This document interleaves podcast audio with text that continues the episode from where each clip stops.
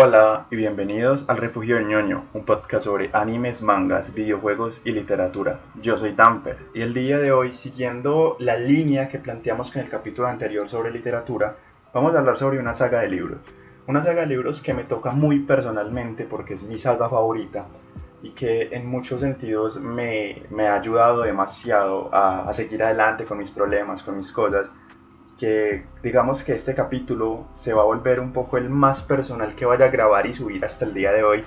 porque no solamente voy a hablarlo desde una crítica, digamos, más seria, sino que también lo voy a hablar desde un punto de vista muy personal. Bueno, para quienes ya me conocen es obvio de qué vamos a hablar, para quienes no me conocen, como ya les dije, voy a hablar sobre mi saga favorita, que es Percy Jackson. Entonces, el capítulo de hoy será sobre Percy Jackson, su saga y un poco todo el universo que tiene a su alrededor.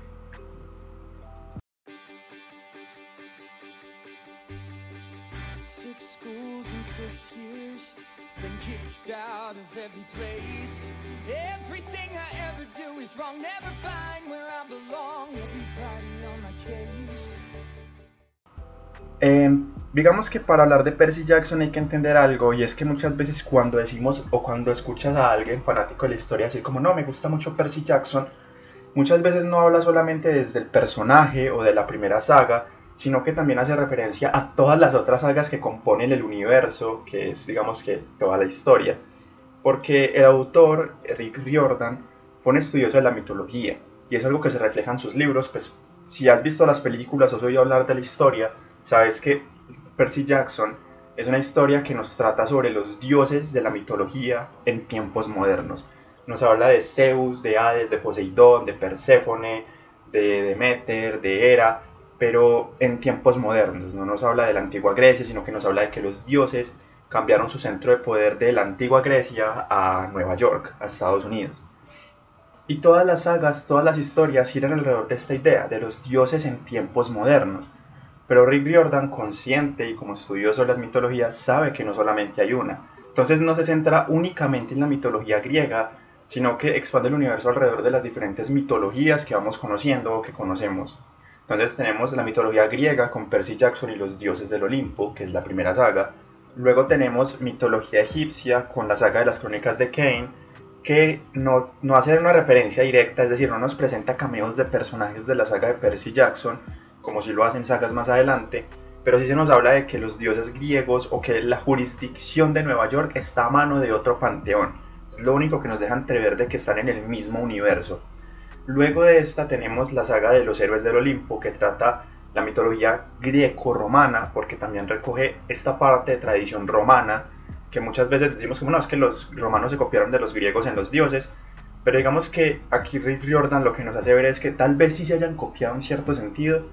pero generan cambios alrededor de la tradición. Entonces la forma en la que se ven a los dioses y a los héroes en la mitología romana es un tanto distante a como se los ve en la mitología griega. Entonces ahí es donde se genera un poco esta, esta dicotomía. Entonces Rick Jordan la recoge y las plantea en esta saga libros que es Los Héroes del Olimpo. Más adelante eh, conocemos a Magnus Chase con la saga de Magnus Chase y los dioses de Asgard que trata principalmente mitología nórdica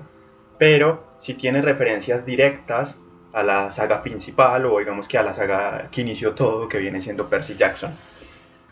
Y por último, tenemos la saga de las pruebas de Apolo, que como su nombre indica, volvemos a la mitología greco-romana. Y por ende volvemos a tener a Percy Jackson como personaje casi que principal, mínimamente lo tenemos como secundario. Y es aquí donde Percy Jackson vuelve a tener un papel importante, porque en Crónicas de Kane, como les indiqué, la jurisdicción de Nueva York está bajo otro panteón, entonces es lo único que sabemos de Percy en ese universo. En Magnus Chase eh, es un poco más directo porque tenemos una interacción directa con Percy, con su novia, entonces ahí es un personaje más de cameo, es como, wow, entró Percy Jackson ahí y, salió, tuvo un mi, capítulo, capítulo y medio y se fue.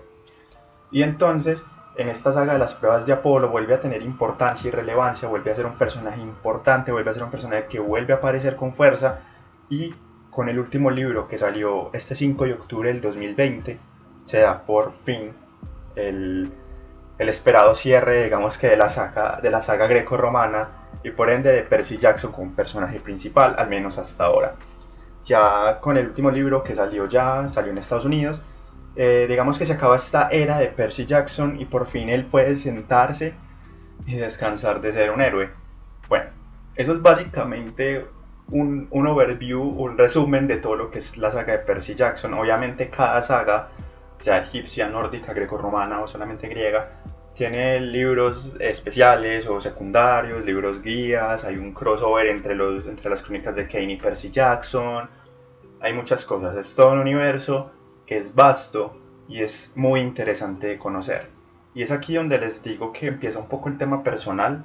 porque les voy a hablar un poco de mi experiencia con Percy Jackson, cómo lo conocí y por qué lo amo tanto. Y porque es mi saga favorita de momento, incluso por encima de Harry Potter, que fue la que me inculcó eh, digamos, como este gusto por la lectura. Y es que Percy Jackson presenta algo muy curioso y algo muy curioso para mí en su primer momento. Y es que fue la primera vez que me pude reflejar muy, muy, muy fuerte con un personaje. Fue la primera vez que pude verme en, en, un personaje y encima un personaje principal y tan increíble como lo es Percy. Pero antes de hablar de mi amor por los libros y por los personajes, les voy a contar un poco cómo conocí la saga y es que yo conocí la saga, como muchos en Latinoamérica, por las películas. Las películas que salieron fueron dos, no me acuerdo cuándo salieron exactamente, en qué año salieron, en qué año las vi yo. Pero recuerdo muy bien que la primera vez que, que, vi la película en cartelera no me llamó la atención. Ni siquiera vi la sinopsis, no vi nada, no me llamó la atención y la pasé de largo. Tiempo después fui a la casa de un amigo y fuimos a rentar la película, pirata obviamente, Welcome to Latinoamérica. y la empezamos a ver. Y me llamó horriblemente la atención porque para ese momento yo tendría unos 10 o 11 años.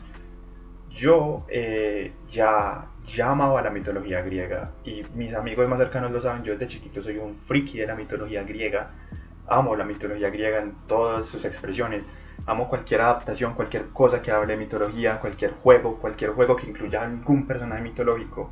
es para mí maravilloso y me encanta y me divierto demasiado viendo y comparando, bueno, esto lo, decía, lo decían aquí en tal parte, pero aquí esto lo adaptaron de esta manera, entonces es, es algo muy propio de mí. Y cuando vi la película, obviamente me encantó y durante unos meses fue mi película favorita, justamente como me la vi ya en DVD, me la vi en una casa de un amigo, justo salió la segunda poco tiempo después, entonces me la fui a ver a cines con mi hermano, me gustó aún más, la banda sonora fue muy buena, y fue ahí donde me di cuenta de que Percy Jackson, al igual que Harry Potter y al igual que muchas otras películas que había visto en algún momento, era una adaptación de una saga de libros.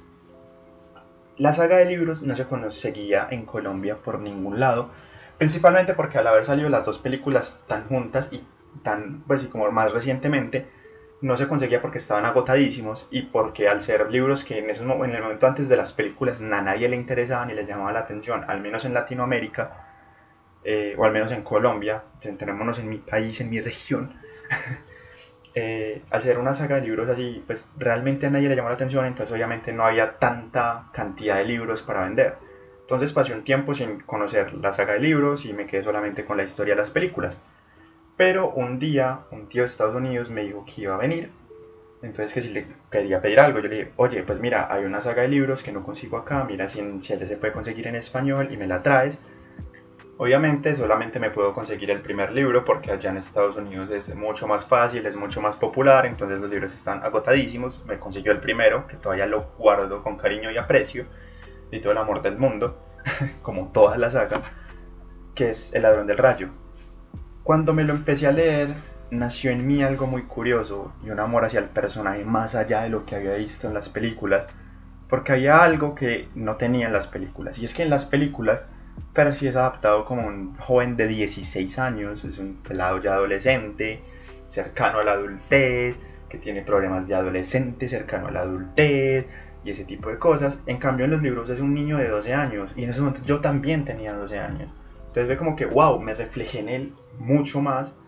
y me reflejé en él aún más cuando me di cuenta de que Percy Jackson y yo compartíamos otra cosa, aparte de tener el pelo negro y de tener 12 años. Y es que Percy, al igual que yo, sufre de trastorno de déficit de atención con hiperactividad o THAD, igual que yo. Fue por esa, digamos que la razón por la que me enamoré de la saga en un primer lugar y fue un flechazo, un amor a primera vista o a primera lectura. Y, y es la razón por la que logré conseguir afianzarme y abrazar el trastorno que yo tengo. Durante muchos años, al menos personalmente aquí les cuento, eh, sufrí mucho como estudiante y como persona por el trastorno que tenía, porque mucha gente jura que es como, ay no, pero es que tú sabes leer y estudias una carrera de libros, no creo que tú tengas trastorno de déficit de atención. Es como, doña Cleotilda, obviamente lo tengo, el hecho de que sea capaz de leer y continuamente sin distraerme durante, no sé, una hora, no quiere decir que sea un niño que no tiene trastorno de déficit de atención. Eso va mucho más allá de no soy capaz de leer. Son muchas cosas y es una variable muy grande entre cada persona. Pero bueno, más adelante voy a hablar un poco del trastorno, pero Esa es más o menos la historia de cómo conocí yo a Percy. Más adelante eh, fui consiguiendo los otros libros, eh, terminé de leerlos ya en la universidad, me di cuenta por una amiga en la universidad que también era fanática de la saga que existía la saga de los héroes del Olimpo y me los empecé a leer, me los devoré, después conseguí Magnus Chase, me devoré de hecho el último libro ayer y, me enteré de la noticia de lo del 5 de octubre de la salida del último libro de las pruebas de Apolo y dije como, oye, es mi saga favorita, ya hablé sobre literatura, creo que voy a hablar sobre Percy Jackson al menos este día. Y es aquí donde empieza, digamos, un poco la crítica. Percy Jackson por sí mismo como saga de libros es una saga de libros juvenil. No le puedes pedir que tenga la profundidad o la temática o la longitud de un libro de literatura pesado o de la época de,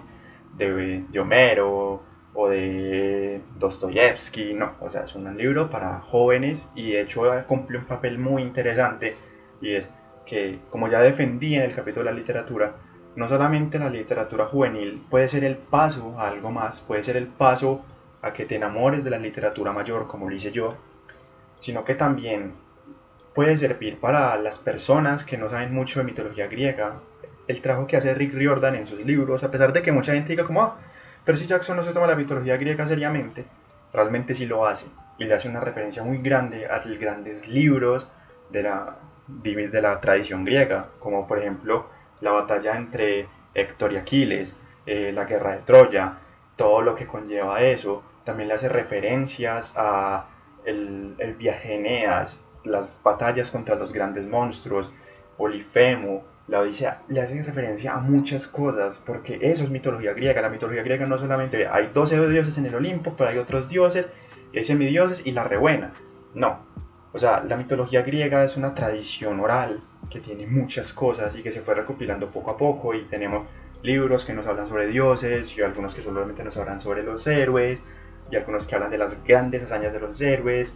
O sea, hay mucho de dónde coger. Rick Riordan lo reunió todo en esta saga y lo hizo de tal manera que tú, un adolescente de 12 años, de 10 años, o un adulto de 20, un preadulto, un adolescente ya cercano a la adultez, dile como tú quieras, de 16, 17, o sea, no importa el año que tengas, es un libro que es entretenido es entretenido leer, porque a diferencia de las películas donde Percy es un edgy king, que todo es sufrimiento y es como, no, es que odio ser hijo de Poseidón, no me gusta. En los libros es alguien sarcástico, gracioso, bromista, en muchos sentidos muy positivo.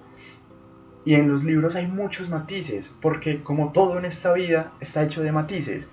Y es una saga juvenil que trata temas como el abandono, eh, los traumas, el bullying, eh, superarte a ti mismo, empezar a quererte a ti mismo. O sea, tiene muchas cosas, porque claro, como es para niños, como es para jóvenes, no va a tener, va a tener temas serios. Sí los tiene, pero los trata de una manera sutil. Una manera en la que si tú eres una persona que sabe leer entre líneas, los puede captar. Y si no eres una persona que sabe leer entre líneas, simplemente te vas a sacar con una historia que es divertida y que es muy, muy entretenida. Realmente lo es. Y eso es la saga de Percy Jackson y los dioses del Olimpo, un poco por encima, como les digo, es una saga juvenil, tiene escenas fuertes, no muchas, tiene escenas en las que muere gente, sí, tiene escenas impactantes, tal vez, tiene mucha epicidad, pero al fin de cuentas es una saga de aventura y fantasía. Y digamos que siguiendo la linealidad de Percy como protagonista o personaje importante, seguimos con la saga de los héroes del Olimpo, que nos cambia varias cosas. Primero, eh, eh, la forma de narración durante toda la saga de Percy Jackson y los dioses del Olimpo, teníamos una narración en primera persona. Todo lo que veíamos, todo lo que conocíamos, todo lo que sabíamos de este universo era a través de los ojos de Percy, a través de sus pensamientos, sus diálogos, sus narraciones, todo era a través de Percy. En la saga de los héroes del Olimpo se nos cambia una, a una narración más en tercera persona. Se nos cambia a una narración desde perspectivas, porque digamos que al igual que lo hace George Martin en la saga de la canción de Hielo y Fuego, se nos narra desde el punto de vista de Percy, desde el punto de vista de Annabeth, desde el punto de vista de los personajes principales e importantes alrededor de la saga. Ambas sagas constituyen 10 libros en total, son 5 libros cada una, pero en la saga de los héroes del Olimpo también tenemos un Percy más adolescente, más cercano a la adultez, es un Percy que ya es mucho más maduro, es alguien que es respetado por todos en su, en su cercanía, por todo su, su, su círculo cercano y ahí es donde se nos introducen a los dioses romanos y todo el conflicto que tienen con los dioses griegos, siendo las mismas personas,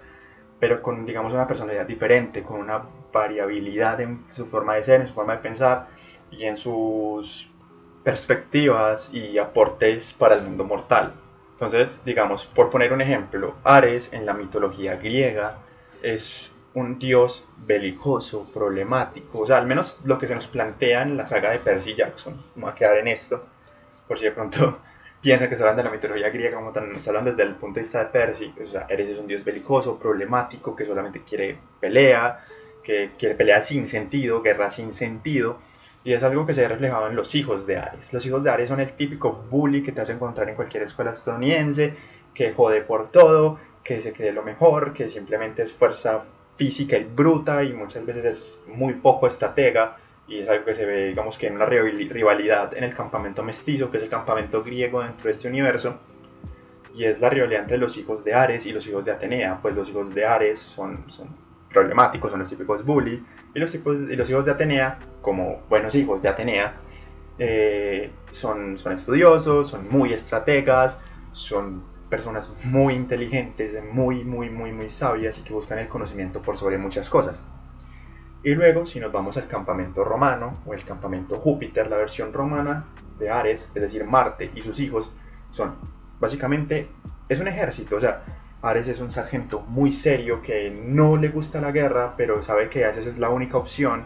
y la representa, pero es un dios muy pacifista, muy tranquilo y muy serio. O sea, realmente es como si fuera otra, o, o sea, si fuera el hermano bueno de Ares. Y los hijos de Marte son son literalmente eso, son, son casi que un mini ejército ahí, son súper organizados, súper serios, saben cómo hacer las cosas, saben cómo tratar las cosas, son muy estrategas y en la versión romana de, de Atenea, que viene siendo Minerva, se conserva la, la virginidad de la diosa. En la, en la versión griega sabemos que Atenea tiene hijos como ella fue concebida, es decir, ella no, no pierde su virginidad, sino que digamos que al tener un,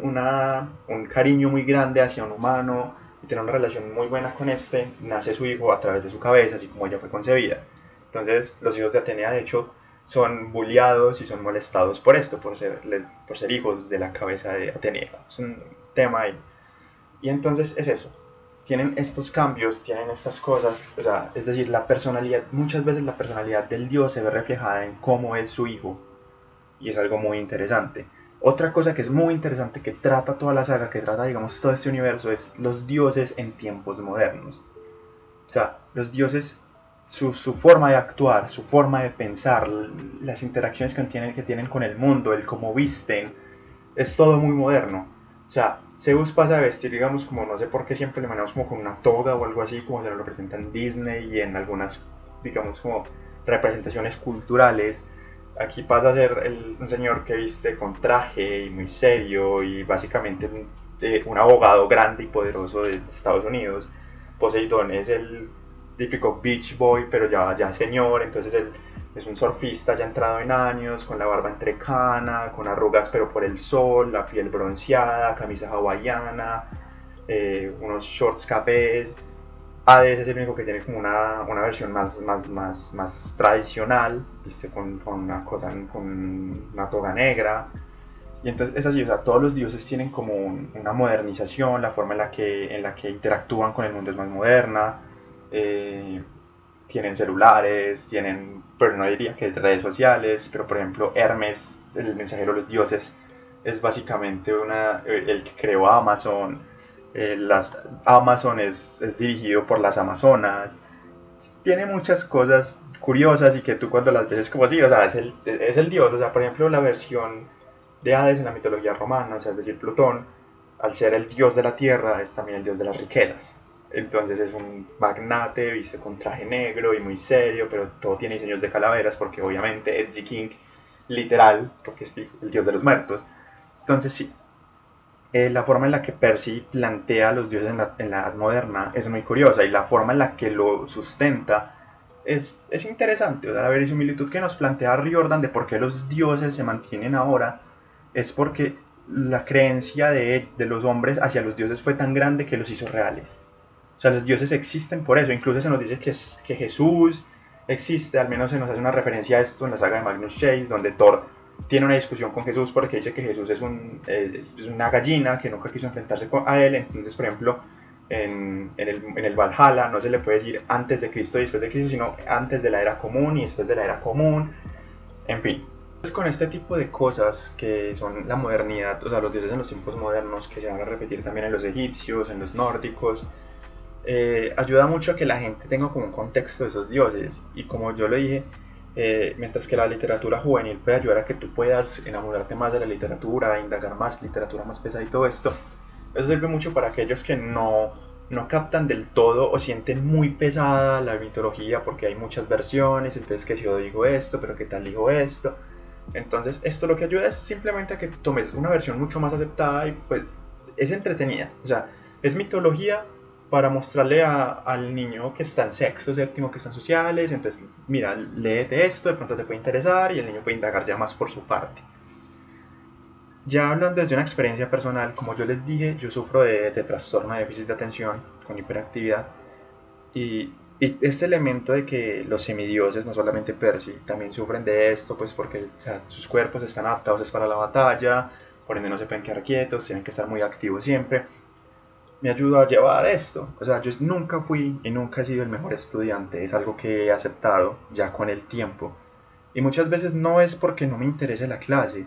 sino porque simplemente no, mi cerebro no es capaz de conectar muchas cosas.